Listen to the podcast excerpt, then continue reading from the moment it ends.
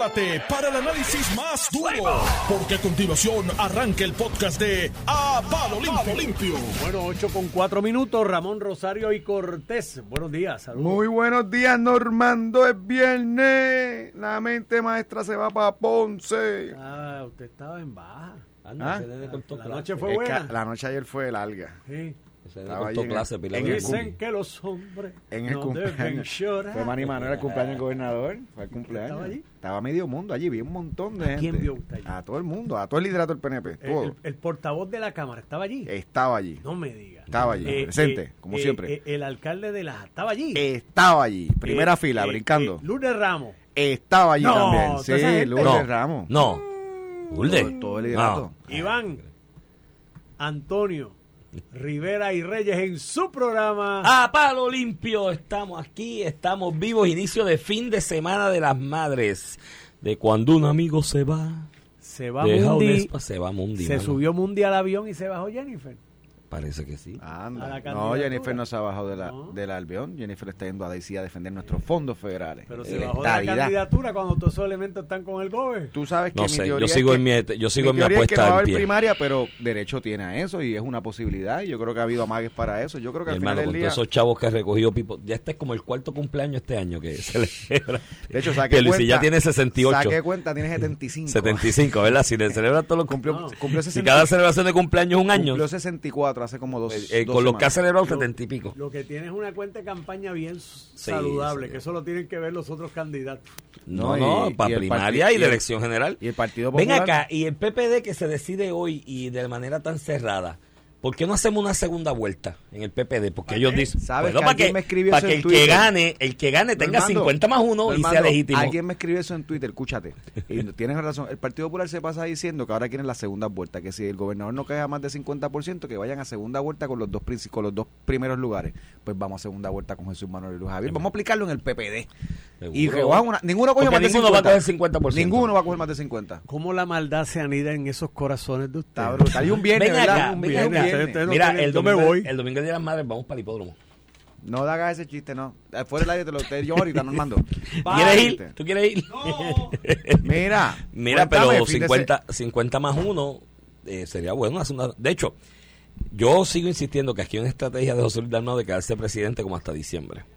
Porque esto va a tener... No, no, si, lo- si los votos si los votos si los votos que van a decidir esto como especuló por ahí Jorge Colbert y demás este son los añadidos a mano que creo que hay mil y pico en una elección de 50 mil que haya mil y pico añadido a mano eso es un montón Sí.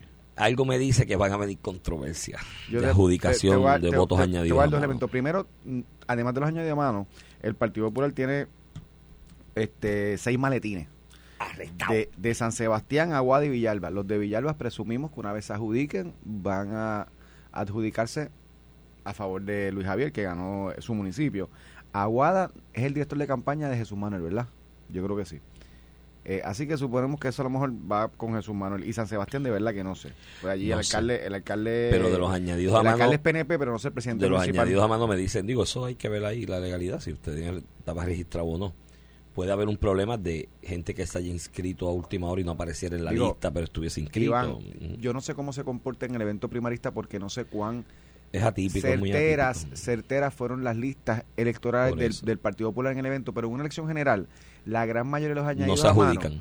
no se adjudican porque no, No tiene tienen derecho. derecho Es a una persona que no se inscribe a tiempo o que no es Esto- elector. Esta, esta elección es atípica, es una primar, una elección Se especial. podría hacer que la mayoría de esta, la mayoría de estos votos que no sé y Es ellos muy saben- probable, muy y ya probable. ellos saben porque ellos en la medida que fueron viendo precintos ellos se iban adjudicando si tenía derecho o no no han abierto el sobre Por eso. pero ya se sabe los que están separados para contar no para han dicho hasta ahora, lo que pasa es que me, me- me llama la atención la, la, la certeza con la que Jorge Colbert Toro ha dicho públicamente que esos votos añadidos a mano van a decidir la, la, la, la primaria o elección esta especial para la presidencia del PPD, así que no sé qué haya ahí. Y pues ahí entonces viene la, la interpretación reglamentaria de, de- Mira, me pone del Juan, evento. Juan Oscar Morales me pone que fue hasta Luisito al, al cumpleaños ayer que lo único que faltaba eras tú Luisito Vigoro fue. fue lo vi allí Pero foto Luisito- estaba tomando con él Luisito cambió ya. Sí, está bien. Pero así son muchos, pero que Pero yo no. Juan Oscar dice que lo único que faltaba eres tú. No, pues yo no soy estadista, no puedo ser PNP por definición. eh, Para ser PNP hay que ser Juan estadista. Oscar, yo lo he tratado de convencer, yo creo que lo tengo convencido, que en una convención transmitamos el programa desde la... Oye, pero vamos a hacerlo, la convención que viene vamos a transmitir de allí. Va a ser ahora en Sería- agosto, porque Sí, nosotros vamos. hacemos convenciones. Bendito, pero no restregues esto, chicos. Ahora Jesús Manuel o Luis Javier, el que gane hoy, Eso es un gran reto, sería, by the way, sería un gran reto. si tú hiciera logras montar una convención y es exitosa No, no, en el no. Partido Popular, de un honrón porque llevamos tres años sin ver una actividad respetable del Partido Popular, más allá de la asamblea de, del Trujillo Alto. Pero sobre esos votos añadidos a mano, como te estaba diciendo, ahí hay que ver cuán, cuán, cuán actualizadas estaban las listas que se utilizaron, utilizó el PPD. Hay que ver personas inscritas cuando se inscribieron y qué es lo que dice el manual que se aprobó para esa elección especial en cuanto a si hay un cut-off de fecha, de hasta dónde estabas inscrito legítimamente para participar o no.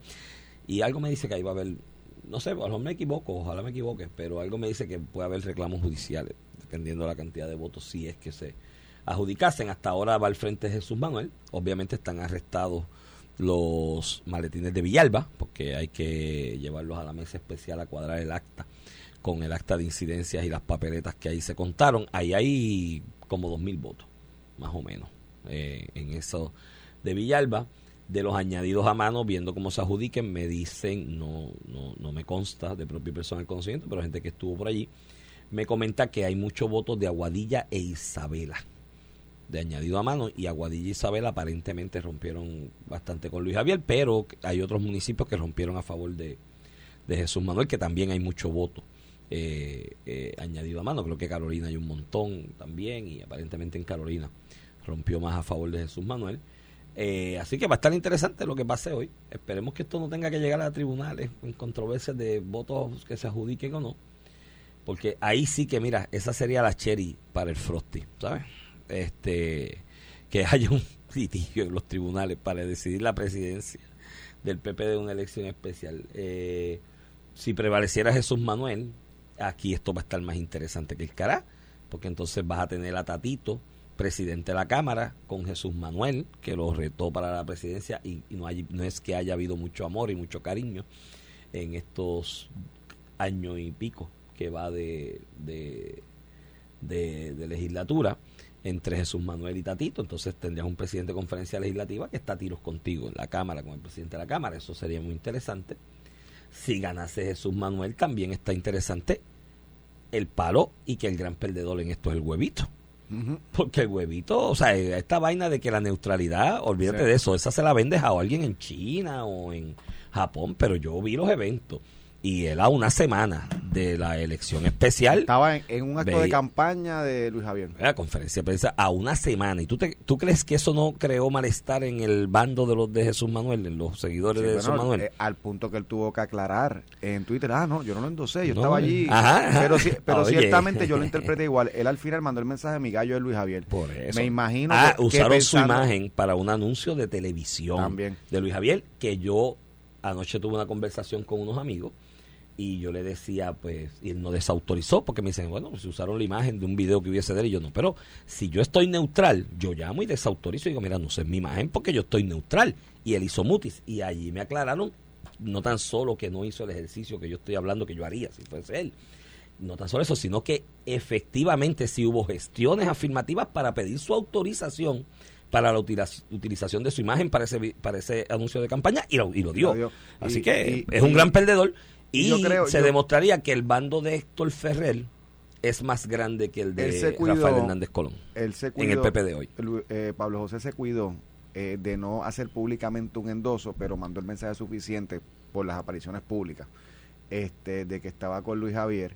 Este, yo me imagino que mirando lo que mucha gente pensaba una o dos semanas antes del evento, que Luis Javier iba a ganar y cómodamente, eso no terminó ocurriendo. Lo que te llama que la estructura electoral de Jesús Manuel por debajo se los terminó limpiando poco a poco Sí, que mira, esto sigue siendo un bando, esto es como todo partido político, esto sigue siendo una guerra de bandos.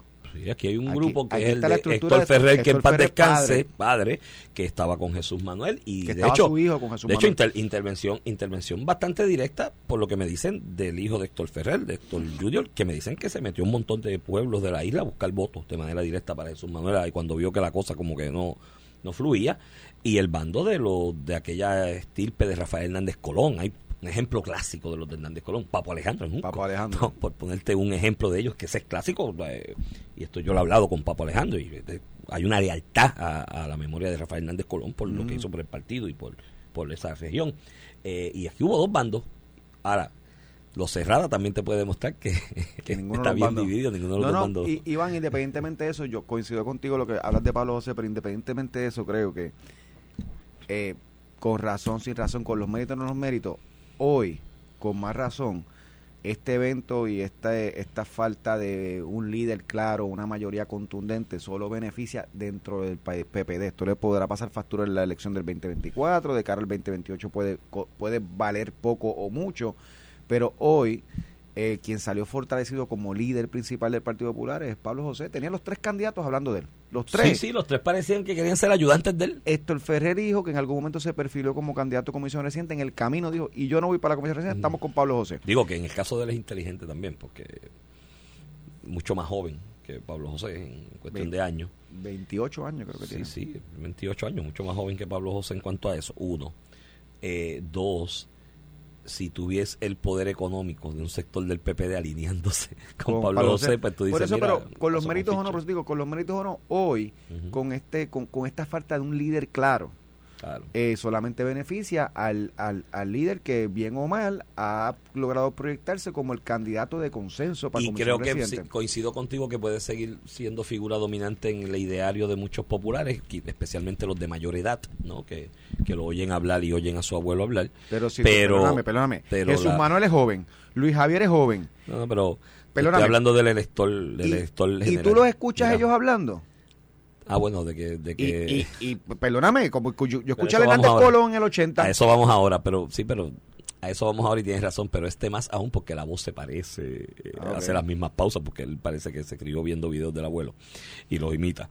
Eh, Ah, este, pero el papá también tenía algo de eso. Sí, el papá también, sí, sí. Digo, y es genético también, que lo yo. mejor sí, no hay sé. algo Este, ahí. eh, puede ser, yo no soy experto en genética, pero puede ser. El asunto es que, que coincido contigo que sigue teniendo quizás un predominio dentro de las figuras del PPD en este momento, si es que se le puede llamar predominio, pero ciertamente el resultado de esta elección, si fuese Jesús Manuel el que prevalece finalmente hoy, le degrada un poco de ese apoyo, le crea, le crea una, una, una mellita en, en ese apoyo y lo que pueda pasar de aquí en lo prospectivo. Acuérdate que el problema es que cuando tú te lanzas nuevo al ruedo electoral, en cual, esto es en Puerto Rico y en cualquier país, señores, tú te lanzas nuevo y pues por, organizas tu entrada y los, los respaldos eh, adecuados en esa entrada, pues tú eres luces la O. Pero cuando va avanzando el tiempo y tienes que hablar y empiezas a hablar y te empiezan a pedir posturas sobre cosas y la manifiesta, eso va, mira, poquito a poco. Entonces, el- obviamente el muchacho vive en el 70 y eso creo que es un problema. Yo creo que el que prevalezca hoy finalmente, que me imagino que harán Si, el te- anuncio. si tendremos, si tendremos, si tenemos presidente del PPD hoy, harán el anuncio cerca de las 5 de la tarde para aprovechar el prime time de los noticiarios en Puerto Rico para dar publicidad gratis al PPD y que hagan su conferencia de prensa a esa hora y hable ese nuevo presidente. Creo que la primera pregunta que hay que hacerle es qué creen de la opinión de la juez Kagan ayer en la Corte Suprema de Estados Oye, Unidos tenemos que hablar de eso. sobre el asunto de la inmunidad soberana de la de la Junta de Control Fiscal porque a la juez Kagan se le acaba de Kagan otra vez encima a con Lela. el voto de Sotomayor. Y vamos a hablar un poquito de detalle. Vamos, vamos a pasar ese Este- tema y po- poner un poquito en contexto. El Centro, de, deberían preguntarle al que gane. el centro de eso. Periodismo Investigativo radicó un pleito en el Tribunal Federal hace muchos años, qué sé yo, tres, cuatro años, pidiendo eh, unos emails y unas comunicaciones, una información de la Junta. La Junta levantó lo que se conoce como la soberanía contra las demandas, ¿verdad? Eso es un poder que no solamente tiene el gobierno federal, lo tiene el gobierno de Puerto Rico. Lo que pasa es que el gobierno de Puerto Rico Todos los estados del mundo lo todo lo, todo, todo lo, se reconoce. Es como que tú no puedes demandar al soberano, ¿verdad? Al, al Estado. Eso, la, soberan- la inmunidad soberana parte de la premisa que en reclamaciones o en demandas, en, en litigios, el, el Estado tiene una inmunidad soberana porque existe esa ficción jurídica que es el poder del mismo pueblo depositado. Tú no puedes en demandar el poder. no te puedes demandar a ti mismo. A ti mismo. Esa es la- Esa, la esa- teoría. esa- esa es la teoría. Pero hay unas excepciones. De hecho, la inmunidad se renuncia. En el caso del Puerto Rico está la lista de pleitos contra el Estado. que está que- en suspenso por que por pe- pe- suspenso eh, la tramitación de caso, el proceso, pero la ley sigue vigente. Claro. Está la tramitación, el procesal judicialmente está paralizado. y way, se ven un montón de casos todos los días. Este, entonces tú puedes demandar al Bueno, Estado en daños y perjuicios. Si usted se cayó en una acera, usted puede demandar al Estado porque el Estado renunció limitadamente a esa soberanía porque tiene unos límites para demandarlo. Hasta 75 mil en y el 150 Estado. mil Sí, son si son más de- más de dos demandantes. causa. Y, y en ese sentido, este el cuando el- la Junta va al Tribunal Federal demandado por el Centro de Periodismo Investigativo dice, espérate, espérate, yo tengo soberanía, tú no puedes estar demandando. Y el Tribunal de Distrito dijo que no, que esa soberanía se había renunciado a la ley promesa, que había una renuncia y que se podía demandar. O sea, no es una cuestión de si la información es pública o no, el hecho por lo que se resuelve la controversia. Va al primer circuito, el primer circuito confirma el distrito y ahí va el Tribunal Supremo de los Estados Unidos que ayer revocó al, al Tribunal de Circuitos, que a su vez había confirmado el Tribunal de Distrito Federal aquí en la calle Chaldón, este, básicamente reconociendo la soberanía y en estricto derecho me parecía bastante plausible la decisión porque no hay una renuncia clara y la jurisprudencia que ellos citan en la propia decisión dice, bueno, es que para tú renunciar a la soberanía tiene que estar claramente dispuesto por el Congreso. Pues eso no estaba en la ley, no hay una disposición que tú puedes decir, renunciamos a la soberanía, así que no hay renuncia, tú no puedes demandar. Pero la confección de los votos y, y, y, yo, y lo, al final lo que tiene que ver con Puerto Rico, ¿verdad? Porque aquí nos estamos de que, fíjate, que nosotros somos autónomos y toda la cosa, eh, pues es un puntillazo más al Estado Libre Asociado. Iván, ahí te lo dejo para que toques ya los méritos. Bueno, de la- yo creo, yo creo que de la eh, decisión. el puntillazo viene en otra expresión que hace la juez Kagan, que por si acaso fue la juez ponente en el caso de Pueblo de Sánchez Valle. No, por eso es que yo digo que Kagan se nos caigó encima otra vez. Pero esta vez con Sotomayor. Claro, porque. Y ahí quizás el foul de Sotomayor es lo que ella cree. Porque el, la, la otra línea mortal, digo, los defensores del status quo y los apicoloniales ahorita La- sacarán la el footnote disidente fue 34. Clarence Thomas, que es el, el Sí, juez más conservador más que hay en el tribunal. que hay. Mira, eh, y eso puede tener una explicación, la podemos analizar ahorita, pero ahorita saldrán los apicolonial con el footnote número 34 en la línea 5-6 de algo de que el estatus único de Lela y qué sé yo qué. Ahorita como en 30 minutos. No, es que están contando votos todavía de lo de la y han tenido break de sentarse a, a ver cuál es el footnote que van a usar para justificar el ELA. Pero la otra línea mortal es cuando dicen, mira, ¿sabes qué? Es que esto no significa, y no vamos a entrar a analizar si el Estado Libre Asociado de Puerto Rico, ¿no? El Commonwealth de Puerto Rico, tiene inmunidad soberana. O sea, eso, eso es mortal, eso es una puñalada por encima del hígado. Porque ya de por sí te está diciendo, eh, por si acaso, no... O sea, te recalcaron, por si acaso, no celebres con esto que tienes inmunidad soberana, porque no estoy entrando en eso. Y pudieron haber entrado, y pudieron haber dicho, mira, pues sí, el Lela tiene inmunidad soberana, pero en esta, pero no. Y él- esa, esa frase, eh, ese, ese párrafo donde dice, no vamos a entrar en eso porque no se trata de eso, es un mensaje, Ramón, por antonomasia, de que no la tienes y no te la voy a reconocer. Y no quiero, y te estoy advirtiendo en esta opinión, que no te la reconozcas tampoco. Así que yo creo que es otra puñalada de muerte por encima del hígado a la ficción esa de, de esa soberanía o autonomía eh, de Lela, la teoría del pacto que nos sentamos y que firmamos en el 52-53 y pues hoy el que gane la presidencia del PPD, la primera pregunta que deben hacerle, ven acá sobre esta opinión, el ELA, ¿qué vas a hacer? Porque, yo, sea, yo- oye, son ya demasiados golpes, ¿me entiendes? Son demasiados, demasiados Y eso golpes. me llega, eso me lleva a concluir. Amén de, lo- de otros extractos de la opinión donde te habla de, pues, la, prácticamente te lo restregan, el poder plenipotenciario del Congreso, de crear esto sobre un territorio, de administrarlo, y si hubiese querido que eso que creó para administrar hubiese renunciado a la sobera, a la inmunidad soberana, lo hubiesen dicho. Así que lo creó, te lo impuso, y tienes que estar claro de que tiene inmunidad soberana ese ente que te creó el Congreso sobre el y, territorio. y- y tu comentario de que un cantazo más, ¿verdad? Me- Eso es lo que me lleva a concluir precisamente que han tenido tantos cantazos que van a seguir con la misma línea, Iván. O sea, si hoy en día de todavía que como no nos van a dar la estadidad, va a durar Iván, por siempre. El, el debate de jugando pelota dura, que Alex Delgado hace como tres preguntas de seguimiento sobre el estatus y los tres, no, no, papá, yo el Asociado como es, este Asociado, yo voy a defender este Asociado, el Estado Libre Bueno.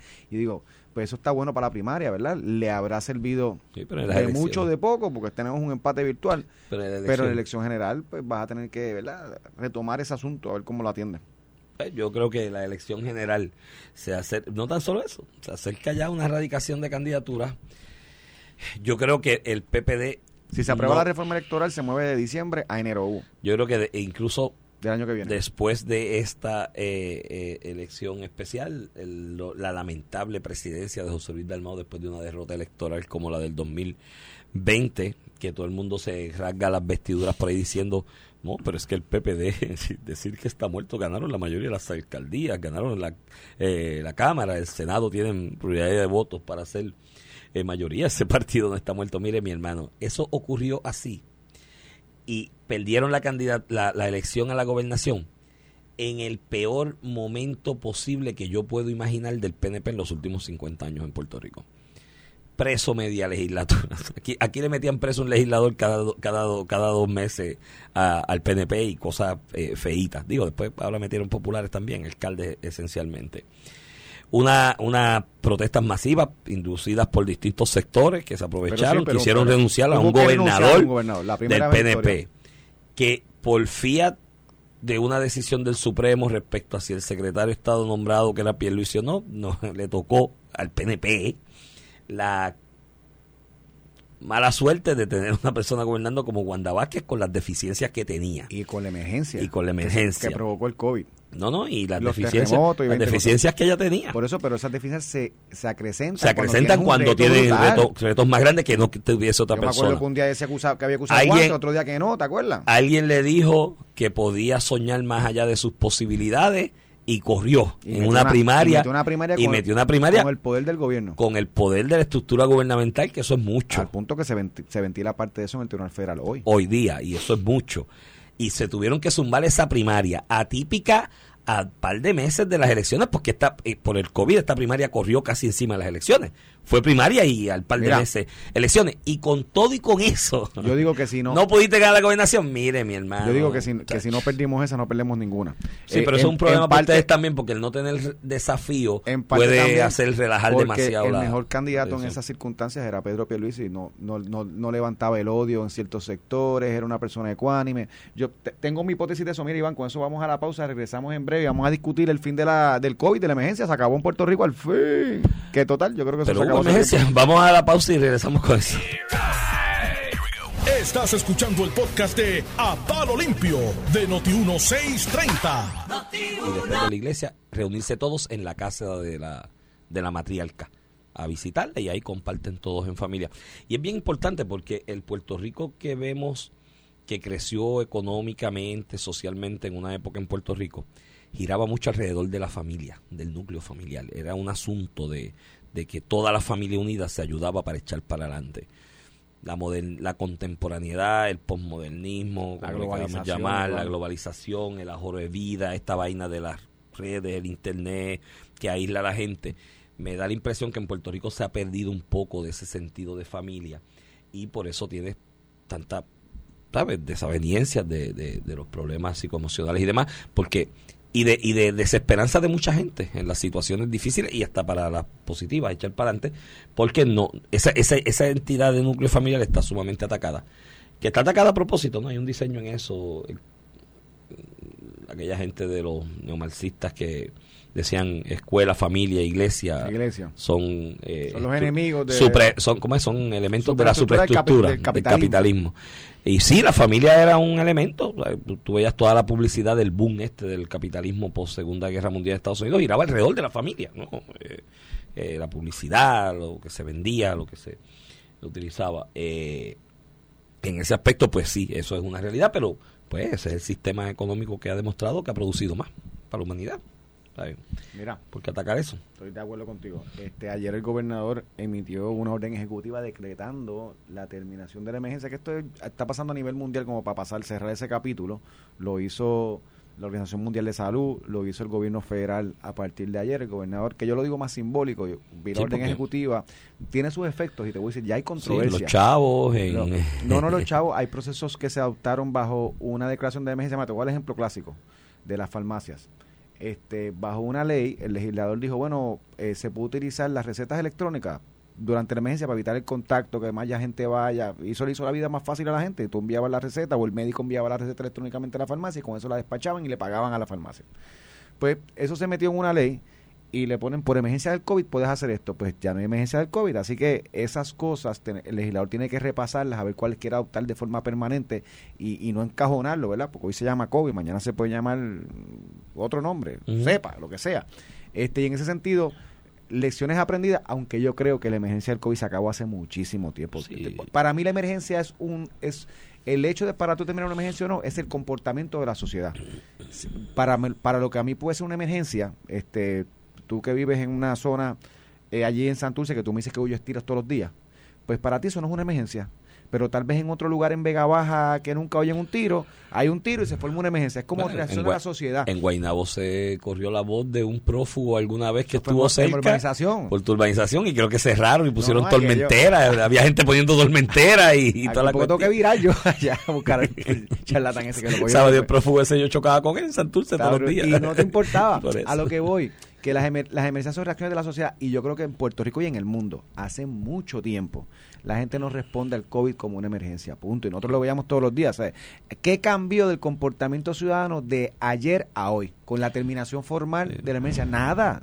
Nada, unas cuestiones jurídicas que tenemos que atender, que, que adoptamos para flexibilizar ciertas regulaciones o hacerle la vida más fácil a la gente durante meses que tenemos que ver inmediatamente, que lo que me extraña es que el legislador no haya mirado esto antes. Nosotros llevamos cuánto tiempo. ¿Cuánto tiempo llevamos perdiendo ahí en la legislatura? que, Si, que si el día del murciélago, eh, tú sabes. Eh, Eso lo colgaron lo colgaron, pero lo atendieron. Es lo que te quiero decir. Y lo otro no. Esas son las cosas, Iván, que yo no las hubiera ni colgado. Eso no se atiende, se radicó. Olvídate de eso, vamos a atender lo que hay.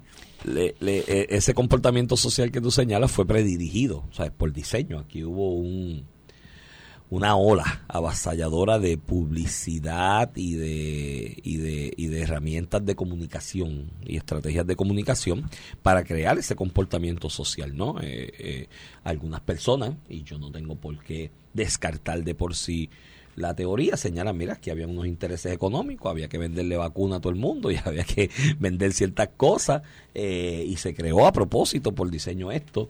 eso no es descartable, o sea, siempre eh, es una posibilidad.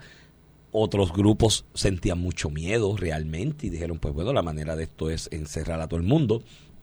Y ese comportamiento social fue eh, eh, por diseño inicialmente. En Puerto Rico, lecciones aprendidas, Ramón. No podemos estar copiándonos mucho de las estrategias que utilicen países europeos para situaciones como la, la pandemia esta del COVID o esta emergencia de salud que en aquel momento fue el COVID-19, mañana puede ser el whatever, no sé, la otra, el otro virus eh, eh, patógeno similar. Eh, no podemos estar emulando y dándole tizazos a los a las medidas y remedios de los países europeos para esto. ¿Por qué? Por lo siguiente los países europeos, y aquí fue Italia y, Italia y España los que inicialmente eh, tuvieron mayor golpe eh, con, con, la emergencia del COVID, mayor cantidad de hospitalizaciones y de muertes. Esos países, por cuestiones históricas de que nos llevan siglos y siglos de ventaja de experiencia, ya habían vivido pandemia en otras ocasiones en el pasado.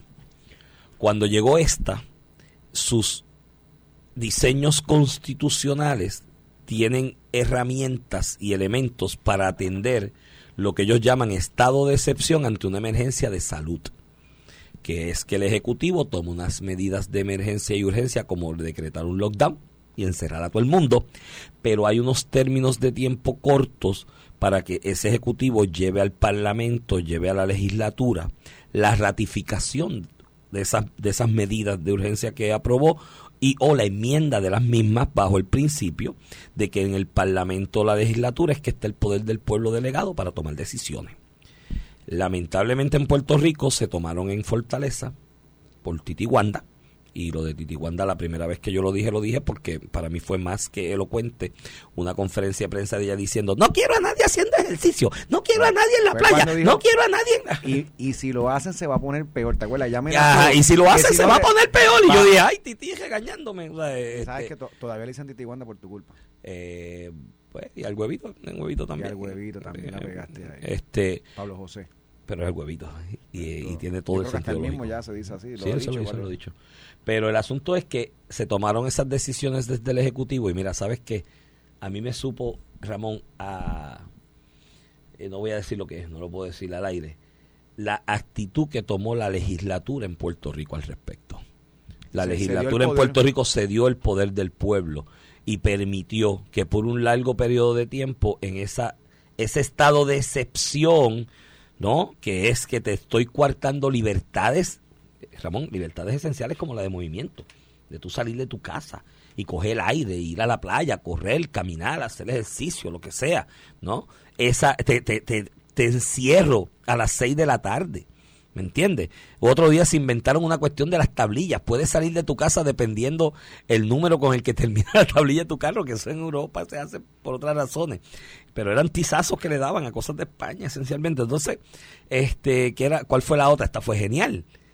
Tienes que ir con mascarilla dentro del carro si los que... la- no, bueno, tenías que ir con mascarilla si los que iban dentro del carro no eran del mismo núcleo familiar podías ir sin mascarilla si eran del mismo núcleo familiar. Entonces, como diablo tú, de, o sea, como diablo tú como Estado ¿Cómo regula eso? ¿Cómo fiscalizas ¿Cómo lo eso? fiscaliza? ¿sabes? Entonces, yo veía todo eso pasando, parecía la locura, fue la locura. De hecho, estamos pagando las consecuencias económicas de eso, en Puerto Rico y en el mundo. ¿no? Hablaba yo con Heriberto Martínez, eh, eh, economista, amigo, hermano. De hecho, estuvo con Cristian Sobrino en el podcast, no lo he escuchado, me dicen que está muy Está buenísimo, bueno. que lo escuche todo el mundo, se lo recomiendo, porque todo el mundo me ha dicho que está buenísimo, eh, lo escucharé el weekend.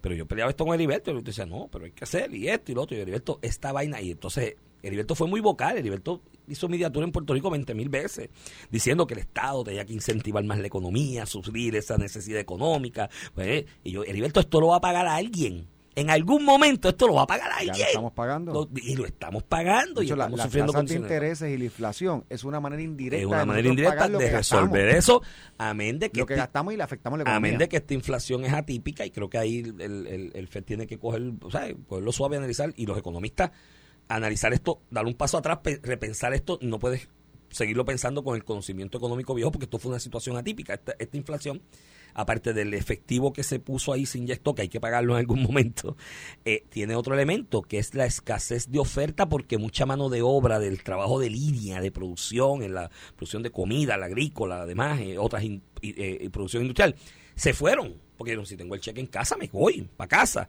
Y no volvieron, no regresaron, decidieron reinventarse y hacer otra cosa. Y se ha creado una escasez de oferta también, que es parte de la inflación que estamos viviendo. Y decía, eso va a pasar. Yo creo que, indistintamente, esos variables a nivel global no, no tenemos control aquí en Puerto Rico ni en Estados Unidos, pues somos colonia. Por si acaso vuelva y le dicen a Kagan nuevamente, somos colonia. Pero por lo menos las cosas mínimas de la libertad básica del individuo aquí en Puerto Rico, la legislatura no puede en eventos futuros renunciar a ese a, a- esa, a ese concepto esencial de que la soberanía del pueblo, del individuo, está depositada en sus manos y que no puedes permitir que una persona en fortaleza, allá unilateralmente, con 10 ayudantes, te restringe esas libertades sin que el, el- el- el- la rama de gobierno en la que se deposita el poder del pueblo lo revise.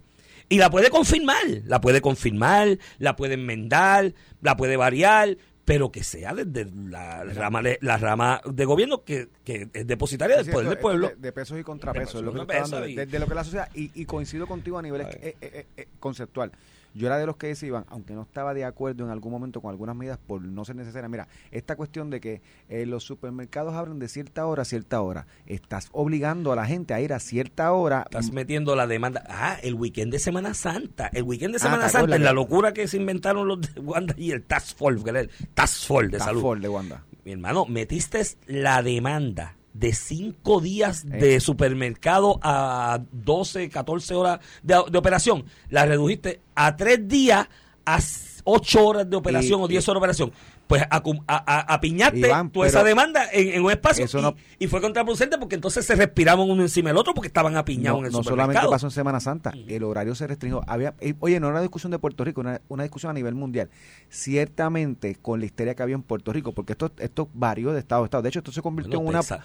Texas, Texas, si tú te ponías mascarilla, te miraban mal. Esto se convirtió en una disputa de liberales y, Sí. y- y conservadores, Y en punto. Estados Unidos, por estado, variaba Y el dependiendo cómo era, en. Florida se volvieron Sí. más liberales, en el sentido de que no querían restricciones, en Texas también, en Puerto Rico, la realidad es que la reacción de la gente, o sea, si un gobernante hubiera dicho aquí vamos a dejarlo todo tranquilo, no vamos a hacer nada, la, Le caían arriba. le caían arriba y va a ser Eh. ingobernable su ejecución. Así que yo creo que también los gobiernos respondieron a su sociedad. Mayoritariamente, No. como la sociedad veía el Ichu.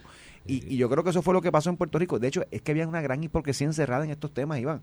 Los liberales hablan de derechos individuales y derechos civiles. En esa. Los liberales, los demócratas, los Ajá. más demócratas, derechos, no te metas en la vida, que él deja que aquel haga lo que quiera. Ah, pero aquí vamos a cerrar. pero aquí vamos a encerrarlos. Igual los republicanos, Iván, este, un estado más, eh, en ese sentido, que tenga un, un poder más dentro de su gobierno local, eh, eh, cuestionaban cualquier medida del gobierno para atender la emergencia. ¿sabes? Ujú. que, que se Sí, sí, convirtió en un tema Y mucha hipocresía al lado dependiendo por donde. ¿Qué es lo que, qué es lo que también pasa con el tema eh, de, las, de las vacunas? Las personas liberales empujando a que se vacunen. Yo, pero ven acá, pero tú no crees en los derechos civiles individuales que cada cual se exprese como quiere. Eso es un contrasentido a tu propia filosofía. Y mucha gente critica también la parte de los, re- republicanos conservadores y el aborto. Si tú tienes libertades individuales, no te metas con la vida individual porque Que te metes en lo del aborto. O sea, eh, estas, eh, eh, ¿verdad? Lo, lo que yo digo es que conservadores y liberales no Bueno, se puede porque, medir ah, con una línea porque varía con el hecho particular. Porque recuerda que lo que yo te hablaba aquí un día, que a la, a la fin y a la postre, las políticas que se establecen son imposiciones de valores, ¿no? Un grupo de la sociedad, un determinado sector, tiene y cree por conveniencia económica casi siempre, ¿no? Eh, a veces hay otras consideraciones que no son económicas, pero de ordinario por conveniencia económica, tiene un paquete de valores de cómo regir su vida o regir en una situación determinada. Y a la larga lo que se establece como política pública, Ramón, es una imposición de valores. Yo tengo los mitos, los voy a imponer y uso todos los mecanismos de comunicación, de, de, de, de- de transmisión de información a través de la acción, de manipulación de emociones, porque esto a veces se diseña cuál es la frase, la palabra, el mensaje que tengo que llevar pa- para incentivar la emoción, que fue lo que pasó aquí con lo del COVID. Sí. Eso, esa realidad que tú señalas de que tú estás de acuerdo, bueno, tú y yo he hablado en privado, ¿no? Cuando eso, y, y yo sé que coincidas conmigo en muchas cosas. Yo me eché una, mira, públicamente yo me eché esta pelea con estas cosas porque para mí era una locura. Y a mí me llamaron amigos, gente inteligente que yo respeto mucho y decían, Iván, ya, suave, deja la cosa. Ya yo me sentía peor que el que se comió un murciélago. Porque yo hablaba de esto, no me puedes restringir la libertad, sí, porque sí tiene que haber un due process, tiene que haber unas cosas. De hecho, tengo mis reservas con la utilización de la ley esta de seguridad para, para, eh, La ley 20. para, para el estado de Sí, sí, emergencia que se decretó. no, había un delito, la tipificado. Sí, había un delito, por ahí. no cumplir órdenes ejecutivas. Por eso yo tenía ahí mi reserva, porque de- del origen mismo de la ley, cómo se montó. De hecho, estaba loco por tener un caso. Y tuve uno de un cliente, una multa de, de estas de 5 mil pesos, un comercio. Y yo dije, aquí es, y vamos para el Supremo. Pero cuando llegamos allí, el fiscal me dijo, mira, por 50 pesos la cuadrado. Y tu cliente dijo, dale los Y 50 de pesos a hecho, le doy 100, digo, dale 50 de propina. Pero el asunto es que, que, que, que o sea, se convirtió ese comportamiento social en una imposición de valores y las contradicciones. Los liberales acá, los, la llamada izquierda y más liberales, que no, eso de la teoría de la evolución, una, o sea, una pelea de que hay que enseñar la teoría de la evolución obligado en la escuela, porque eso de la, de la teoría creacionista, ¿no? De Adán y Eva, y que Dios hizo el paraíso y Adán y Eva, eso es una basofia y es Darwin. Darwin probó la teoría de evolución, hay que enseñarle en la escuela. Y acá con la pandemia se chavó Darwin. Yo decía, pero vamos a probar a Darwin. De hecho- la teoría de la evolución, el más fuerte Otro- sobrevivir, que no, no. Tú sabes, ah, no, esa no. Aquí hay que, tenemos que encerrarnos porque Darwin Otro elemento con las vacunas, el negocio que se hace alrededor de esto. Por o sea, eso, que oye, farmacéuticas con muchísimo poder político y dinero, que hicieron muchísimo dinero. De hecho, la- la- las, las acciones de las mayorías de estas farmacéuticas que Se trabajaron con. COVID se dispararon a unos niveles. pero unas cosas y hubo otra variable de hecho yo, impresionante. no te, yo no, te- no tenía el capital ni lo tengo para invertir a gran escala en eso un amigo lo tiene y cuando el, el- el- empieza el lockdown empieza la- la- esta- toda esta cuestión a nivel mundial las acciones de las aerolíneas se zumbaron contra el piso y yo le dije, Gallo, ahí es que tienes que meter. Porque ahorita viene un rescate del gobierno federal, ahorita vienen unos chavitos, y de condiciones, y eso va a subir de nuevo. Me hizo caso, metió unos chavitos y hoy día es muy feliz O sea, que tú eres asesor con lo que tú se eres fue. asesor financiero No, no, no, yo no soy asesor financiero, pero era lógico. O sea, el, eh, el mundo no va a dejar que las aerolíneas quiebren Eh, y pasó cierren. pasó con muchas industrias, los cruceros también. Los cruceros, pero oye, esto, esto es aguantar un tiempito, porque eso va a subir otra vez, efectivamente, los gobiernos, porque tú te imaginas un mundo actual globalizado sin aviones y sin suficiente sí, no, no. eso va, eso es lógico. Entonces, se, se hizo, unos chavitos, de hecho me debe un almuerzo, si me está oyendo que, que me llame. El asunto es que, que yo creo que terminada ya, y oficialmente, eh, tengo un amigo cliente que cuando pasó el tuit de Perluisi anunciando la, La terminación la de la terminación, digo, eres una Jo y 4P. porque, oye, porque la realidad es que es más simbólico, aunque tiene efecto en Sí, la sí, cuestión sí, administrativa, es más simbólico que, que, que otra cosa. Debe servir esto para que reflexionemos de los errores que cometimos con el manejo del COVID, que fueron muchos aquí en Puerto Oye, Rico, demasiado, para que en Pasa una con las futura... emergencias. En el huracán María pasó. Luego de eso te- nos sentamos, que hicimos mal, que hicimos miser. De hecho, yo me hay siento... Que, hay, que hacer un hay que hacer una retrospección de todo esto. Yo me siento confiado que un próximo evento como María, que Dios no lo quiere y no venga en mil años más, pero si viniese y las condiciones geológicas y, y, y vendrá más tarde que, que temprano. Vendrá en un momento vendrá en algún momento. Pero yo me siento confiado que la experiencia de María nos dio tantas enseñanzas que eso se debe transmitir y debemos estar mejor preparados para un Dios quiera que no futuro. pasen 100 años. Pero si pasa, creo que tenemos mayor Y- conocimiento. pero creo que si pasen 100 años se nos va a haber olvidado también todo. O sea, ya Bueno, no vamos a pues, estar como sociedad Bueno, preparados. pero se supone No, que haya una transmisión de conocimiento, pero bueno, es más complicado. María no fue el primero, digamos, y no teníamos esa transmisión. Sí, de pero a los otros de esa escala fueron Felipe San Siriaco en otro país, otro modo de Sí, estructura, información. infraestructura. Otra infraestructura, otra realidad. El, el, ¿Qué tú haces con el puño izquierdo levantado? Tú eres el el derecho, ahora. eh, eh, ese es el derecho. Ah, el derecho. La mente maestra Este, levanta la mano derecha. Comunista. Mira, pues eso, y con la pandemia, porque van a venir más pandemias. El mundo globalizado tiene como, como, como realidad que se mueve la gente libremente de un lado a otro. Y tú tienes un tipo en China hoy y al otro día está aquí en Puerto Rico o está en Estados Unidos y puede cargarle un virus, ¿sabes? Sí, que, sí. No, que no entendamos Mira, y, hayamos vamos- aprendido algo. Con eso nos vamos a la pausa. Viene sin miedo a todas las madres. Felicidades. Un, un feliz fin de semana. Pásenla bien. Gracias por todo. Esto fue el podcast de A, A Palo Limpio de Noti1630. Dale play a tu podcast favorito a través de Apple Podcasts, Spotify, Google Podcasts, Stitcher y notiuno.com.